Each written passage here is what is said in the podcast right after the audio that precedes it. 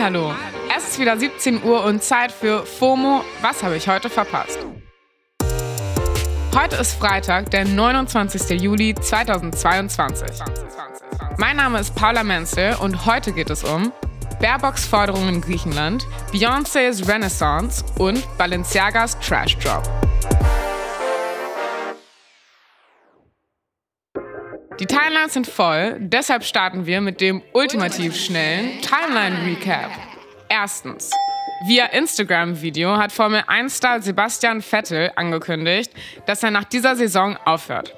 Er wird jetzt nämlich anscheinend mehr Zeit für seine Familie haben. Für ihn ist der Job als Rennsportfahrer nicht mehr mit seiner Rolle als Vater vereinbar, sagt er. Irgendwie understandable, dass sich das nicht so wunderbar ergänzt. Er sagt aber auch, ich mag die Natur und ihre Wunder und kritisiert die Organisation der Formel 1, zu der er selbst jahrelang gehört hat. Formel 1-Fahrer zu sein, bringt Dinge mit sich, die mir nicht mehr gefallen. Vettel ist ja durchaus bekannt als reflektierter Typ und engagiert sich nebenbei auch für Umwelt- und Klimaschutz. Und das sind Dinge, für die der Autosport irgendwie nicht bekannt ist.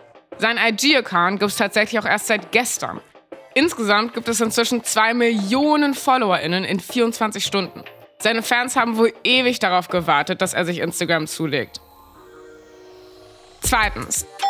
Der Ballermann-Song Laila ist offiziell Sommerhit 2022.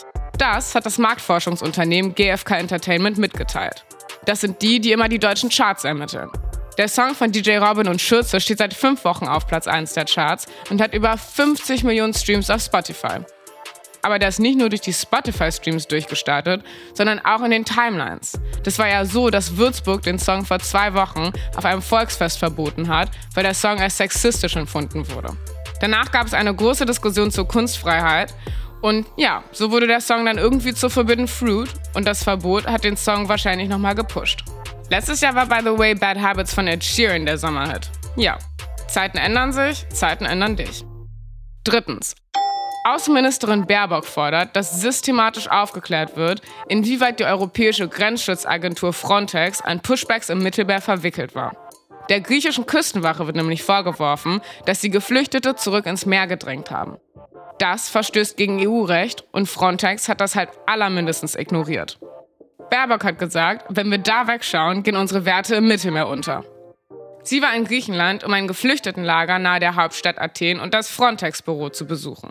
Eine Sache, die sie auch betont hat, war, dass es eine europäische Seenotrettung braucht, um Geflüchtete vor dem Ertrinken im Mittelmeer zu bewahren. Ja, wäre das Mindeste. Zu allen Hintergründen, was an den europäischen Außengrenzen passiert, empfehlen wir euch den Podcast Memento Moria. Verlinken wir euch auch in den Show Notes. Das war der ultimativ schnelle Timeline Recap. Leute, es ist soweit. Renaissance, das neue Album von Beyoncé, wurde heute gedroppt und wie es gedroppt wurde. Im Internet ist es schon vor ein paar Tagen rumgegangen, aber ich habe aus Respekt vor der Queen natürlich gewartet, bis die Musik auch offiziell auf Spotify ist. Dabei war ich echt gehypt. Die Single Break My Soul kam ja vor ein paar Wochen. Seitdem hat das Internet wild spekuliert, dass Renaissance ein komplettes Dance-Album werden würde. So wie das von Drake vor ein paar Wochen. So einfach ist es dann aber doch nicht. Drake hat ja einfach so seinen Mykonos Bro-Film gefahren. Nothing was the same, könnte man fast meinen. Aber Queen Bee geht natürlich viel deeper. Auf dem Album gibt es ganz unterschiedliche Einflüsse aus der schwarzen Musikgeschichte. Disco und House, aber auch Dancehall, Bounce Music und natürlich RB. Und das Ganze ist richtig krass produziert. Beyoncé hat dafür mit vielen Underground Heroes zusammengearbeitet, auch aus der LGBTQIA-Plus-Community, wie beispielsweise Honey Dijon oder Big Frida. Messagemäßig geht das Ganze viel um Self-Love, Female Self-Confidence und den Dancefloor als Ausdruck von Freiheit und Selbstbestimmung zu nutzen. Beyoncé selbst hat auf Insta dazu geschrieben, meine Absicht war, ein Safe Space zu schaffen, in dem nicht geurteilt wird.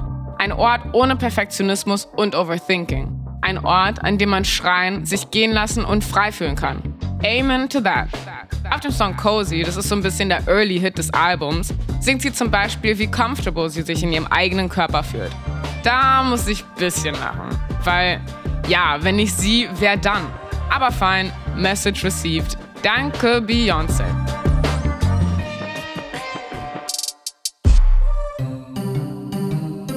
Vor einer Weile ist eine ganz wilde Fashion Show durch unsere Timelines gedüst. Die Balenciaga Autumn Winter Collection 22. Wahrscheinlich könnt ihr euch noch an die bizarren Bilder erinnern, in denen Models durch einen dicken Schneesturm gebrettert sind und dabei Balenciaga-Couturen hatten. Ja, strange times dachten wir uns damals alle. Aber es wird noch stranger. Deren Most Discussed Accessory ist jetzt in den Läden gedroppt und ihr werdet es kaum glauben, es ist Trash. Und wenn ich Trash sage, dann meine ich halt literally Trash. Also Müllbeutel, ohne Scheiß. Die Kollektion wurde von Balenciaga Kreativdirektor Demna entworfen. Er ist auch Co-Founder von Vetements, Kanye's Creative Companion und dafür bekannt, Marken wie DHL, Crocs und Ikea in seine eigentlich High-Fashion-Kollektion einzubetten. Die besagte Tasche heißt halt auch einfach The Trash Pouch und kostet in den USA stolze 1790 Dollar. In der Caption zu seinem Post zu der Tasche schreibt er sogar, I couldn't miss an opportunity to make the most expensive trash bag in the world. Because who doesn't love a fashion scandal? Hört sich für mich ein bisschen nach Gossip Girl an. XOXO, Demna. Auf den Socials wird die Trash Pouch von manchen voll abgefeiert und andere fühlen sich offensichtlich ein bisschen verarscht. Auf Instagram hat Userin CM Reezy unter heißen Beitis Beitrag geschrieben, Balenciaga is a social experiment and y'all are losing. CM Reezy, I think you're onto something. Und wir sind jetzt auch onto something und zwar The Weekend. Denn das war's für heute mit FOMO. Wir hören uns morgen wieder hier auf Spotify. Dann mit meiner lieben Kollegin Jasmin Polat gibt es dann in der letzten Folge vor der FOMO-Sommerpause die heißesten Podcast-Tipps aus der ganzen FOMO-Redaktion. Lohnt sich also. Wir sind nämlich ab nächster Woche zwei Wochen in der Pause, aber ab 15. August wieder da. Ihr erreicht uns wie immer unter fomo at spotify.com. FOMO ist eine Produktion von Spotify Studios in Zusammenarbeit mit ACB Stories. Folgt uns auf Spotify. Tschüss!